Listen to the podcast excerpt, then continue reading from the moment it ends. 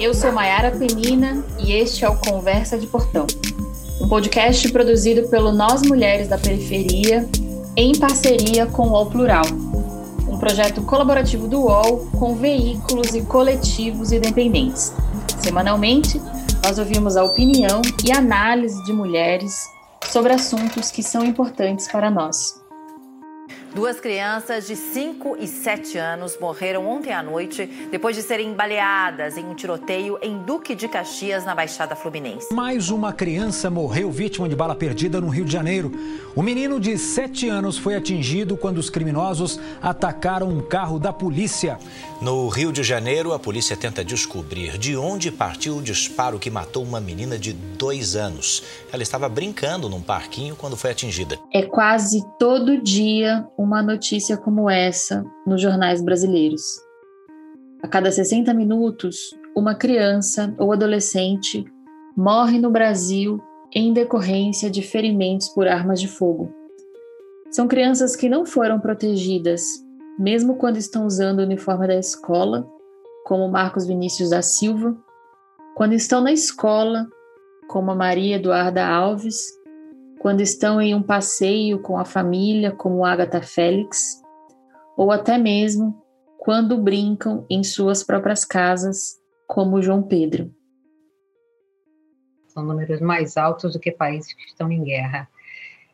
E, a, a, claro que a, a, juventude tem sido a mais a que sofre mais os, é, essa violência, né, violência letal, mas é, tem um grupo específico, né? A violência é mais letal quando a gente a gente está falando aí de negros pobres, né? Eles é que são as maiores vítimas dessa violência.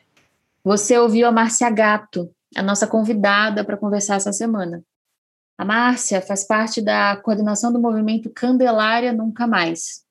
Ela vai falar um pouco sobre o seu trabalho na defesa dos direitos das crianças e adolescentes e como que ela trava seus dias em busca de justiça por meio da organização política, reunindo outras mulheres e mobilizando a sociedade. A Márcia começou me contando como que foi o início da sua atuação na defesa dos direitos das crianças a partir da chacina da Candelária. A Márcia atuava como jornalista e era assessora de imprensa do Movimento Nacional de Meninos e Meninas de Rua. Ela chegou ao local da chacina naquele dia 23 de julho de 1993 e participou das articulações para protestar e proteger as outras crianças. Foi aí que começou o seu envolvimento com o tema. Então, a partir dali, a gente, a gente começou a anualmente desenvolver todas as manifestações do Candelária Nunca Mais. Então, todos os anos, e a gente não falhou em nenhum momento, a gente organiza as manifestações do Candelária Nunca Mais, que nesse dia 23 de julho, que iniciamos com uma missa na própria Igreja da Candelária, é, depois a gente faz a, a, caminhada em defesa da vida e andamos lá da Candelária até a Cinelândia, né, que é uma região uma região famosa até por termos esses atos públicos, atos políticos na Candelária, e ali a gente faz, né, faz essa caminhada até a Cinelândia e, e faz uh, o ato político. A gente tem um lema que é lembrar e resistir, e a gente traz essa lembrança para que não aconteça mais. A gente gostaria que não acontecesse mais, mas só que os homicídios estão aí, são em números altíssimos, né?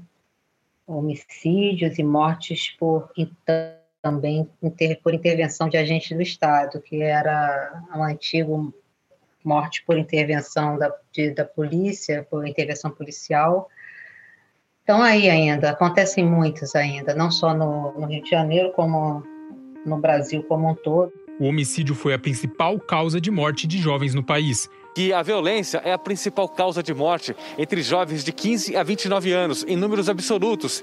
Isso significa que pouco mais de 30 mil jovens foram assassinados no Brasil em 2018. Os estados recordistas em mortes são Roraima, Amapá e Rio Grande do Norte. E Márcia, 28 anos depois da chacina da Candelária e tantos anos depois de sua atuação nesse tema, o que, que você pode me dizer que mudou com relação aos direitos e à proteção de crianças e jovens aí no Rio de Janeiro e no Brasil? Na verdade, é, Maiara, a gente é claro que a gente está falando lá de 93, eram é, é, três anos após a, a, promulgação do Estatuto da Criança e Adolescente. É, a gente ainda estava, quer dizer, é, esse tempo todo a gente ainda está numa luta pela efetivação de fato do Estatuto da Criança e Adolescente, né? Parece brincadeira, mas é, o Estatuto ele foi, na verdade, uma mudança de paradigma, né? Que a criança e adolescente é, passaram a ser vistas como sujeitos de direitos, né? Porque até então eram vistas como sujeitos tutelados e que não tinham direitos e enfim, mas é, tivemos a a implementação de políticas de proteção a essa as crianças, adolescentes, veio os conselhos tutelares, veio é, uma forma de, de atender a essa população diferenciada, entendendo-a como sujeitos de direitos, só que a gente ainda está. Por que, que a gente ainda, a, a, ainda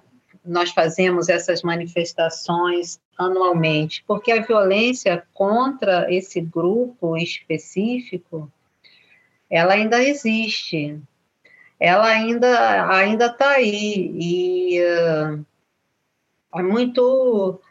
Eu não vou falar que nada mudou, porque algumas coisas se mudaram, mas a gente sabe que a violência contra o negro, é, é, é muito grande.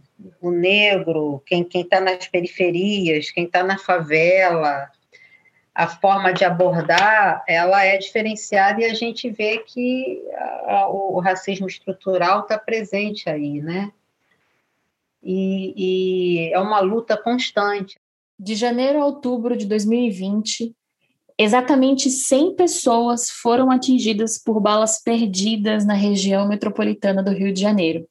Desse total, 25 eram crianças e adolescentes e 11 idosos. Esses dados são da plataforma Fogo Cruzado, que monitora os tiroteios no Rio de Janeiro. Em 2020, durante a pandemia, foram 100 de janeiro a outubro.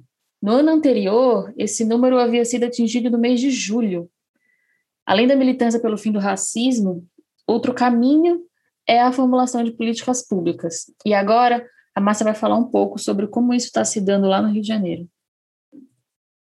Na época eu estava na presidência do Conselho Estadual de Defesa da Criança e Adolescente aqui do Rio de Janeiro. Nós criamos, elaboramos a resolução 63 de 2018, que ela trata justamente da constituição desse grupo de trabalho no âmbito do Conselho Estadual, é, responsável pela formulação, discussão e formulação de uma política pública de Estado específica para é, prevenção e homicídios de criança e adolescente. Então, a gente está já, vamos completar a gente espera que até meados desse ano a gente consiga é, deliberar essa política com vista a ela se transformar num projeto de lei, porque já temos esse acordo, inclusive, com a Alerj, que é a Assembleia Legislativa do Rio de Janeiro, e que seja depois votado e transforme em lei. Né? Mas sabe que é um caminho, é, não é fácil esse caminho, é, mesmo porque a gente sabe que a gente está vivendo um retrocesso muito grande, né? No país. Sim. Muito grande, estamos num período muito difícil de pandemia. e temos uma luta ainda aí grande pela frente. Não só pela, pela deliberação dessa política, como também para fazer com que ela se transforme em projeto de lei e, e depois sendo efetivada, né? efetivada. Essa é a nossa maior luta. A dor das mães que perderam seus filhos, como a gente vê, muitas vezes é um elemento que impulsiona essas mulheres para a luta, né? Como é que é a sua articulação com essas mães na luta por justiça? Pois é, esse trabalho com, com, com as mães, ele é um trabalho assim que eu às vezes olho olho para elas é engraçado tu falando com você eu tô até me emociono que eu me lembro da própria Mônica Cunha e tantas mães que fazem parte do movimento moleque porque é inacreditável como elas têm tiveram e têm essa força interior tão grande que fazem do que eles, né, do seu luto sua luta, né? transformam o luto em luta. É, é admirável, assim, a, a, força que essas mulheres têm e lutam é, por outras, é, formam esse grupo que, é, é, é que não dá para você, não, como você não dá para lutar sozinho, né? Então é aquilo, né? Ninguém, ninguém larga a mão de ninguém, uma dá muita força para a outra. É, e a gente tem, como, como eu, dentro do, no âmbito da Rede Rio Criança, que é essa, que é essa articulação de instituições que, que, eu, que, que eu coordeno, o Movimento Moleque faz parte, a gente tem também articulação com outro grupo também de mães, que é da Associação Amar, e, e, a gente, no que é possível, a gente tem, está tá sempre junto, porque elas são mães também, não só que mães de, de, de, de, de jovens que foram mortos pela violência letal do Estado, mas também que outra, se associam também a outras mães que têm os filhos que estão em cumprimento de medidas socioeducativas, né, que cometeram algum tipo de ato infracional. Então, a gente forma vários grupos, e inclusive grupos de apoio psicossocial, né, psicológico, elas precisam muito desse apoio psicológico, porque às vezes a dor é tamanha que elas uh, não conseguem, é, é, aí entra em depressão e, e, precisam muito desse apoio. Então, a gente, no que for possível, a gente também contribui, auxilia no que for possível. Essas mães que transformaram o luto em luta estão construindo uma rede de enfrentamento ao genocídio e à criminalização de jovens negros e pobres no Brasil.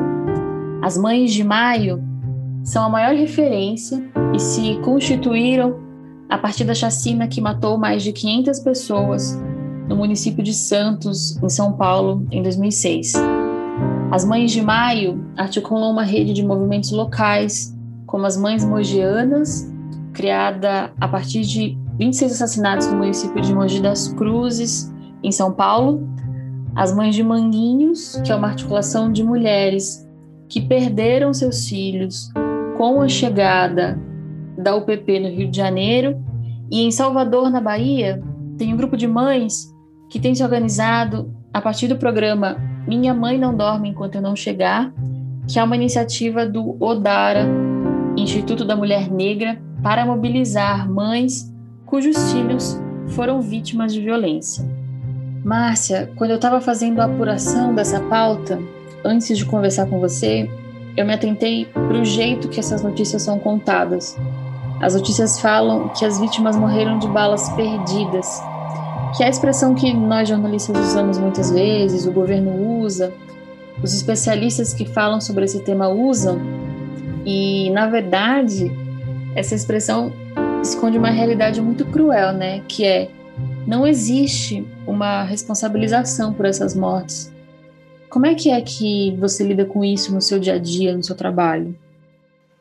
Olha, é inacreditável, porque essas mortes que falar foi bala perdida, eu vou te dizer o seguinte, elas elas não são é, é, é, nem elas não são somadas aquelas que são mortes por intervenção policial. Elas não são computadas. E assim, e muito menos, é, é, você vê a investigação de um caso desse, só se teve muita repercussão, porque os casos que têm maiores repercussão, é claro que a, a mídia cobra e tem que cobrar mesmo, mas não só desse, mas de outros também, porque muitos outros acontecem. É, aí tem uma investigação, porque a maioria desses casos não tem, não são investigados, entendeu? E, e assim, os, os caras estão soltos, estão por aí, soltos, ou então sofrem uma. Entram pela própria. Como é que é? Os julgamentos são julgados pela própria corporação, né? Mas acabam, acabam ficando soltos e tal quando a gente está nesse grupo de trabalho que está formulando essa política, às vezes a gente tem que parar assim para respirar, porque é muita informação difícil, ruim, e, e a gente lida com muita dor, né? Você, assim, pessoalmente, imagino que o seu trabalho se confunda um pouco com a sua vida, né? Pois é, é eu, você sabe que eu, que eu tive que. É porque é muito difícil, porque a, a, são muitos anos né, nesse, nesse, nesse tipo de trabalho e convivendo com isso, porque aí a gente acaba, o, o Maiara, é claro, eu jamais naturalizo, a gente jamais pode naturalizar, e cada caso a gente tem que se indignar. Mas, assim, é, é a, a vida acaba é, é como se ah, você tem que você tem que estar tá um pouco assim é, é, é, como se fosse não vou dizer que é uma couraça não que a gente sente eu choro eu sofro eu tenho que ter também um apoio psicológico. É, faço parte também de um grupo de escuta justamente para nos dar força, né, para não desistir, porque é, aí você acaba criando uma, uma, um tipo de, de couraça, vamos dizer assim, para você não parar e não desistir. Porque a gente às vezes acha que, que enxuga gelo, né? É, é, tanta coisa que você vê que parece que você está enxugando gelo. Mas também tem um outro amigo que também lida muito com essas coisas. Ela fala: ah, gente, a gente não pode ficar assim porque é, se a gente não tivesse enxugando esse gelo, tudo já estava alagado. Querida, para encerrar, eu quero te perguntar qual é, qual seria o ideal de segurança pública para reverter esses dados?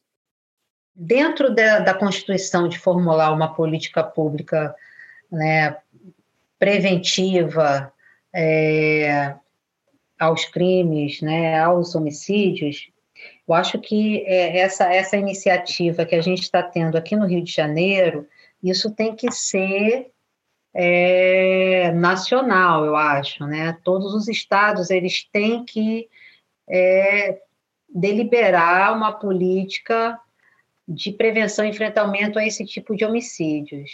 Eu, eu, eu, eu, trato dentro desse grupo específico a crianças e adolescentes, mas tem que ser uma, uma coisa mais ampla. A segurança pública, você fala como que segurança pública seria essa? Com certeza não é essa segurança que aí está.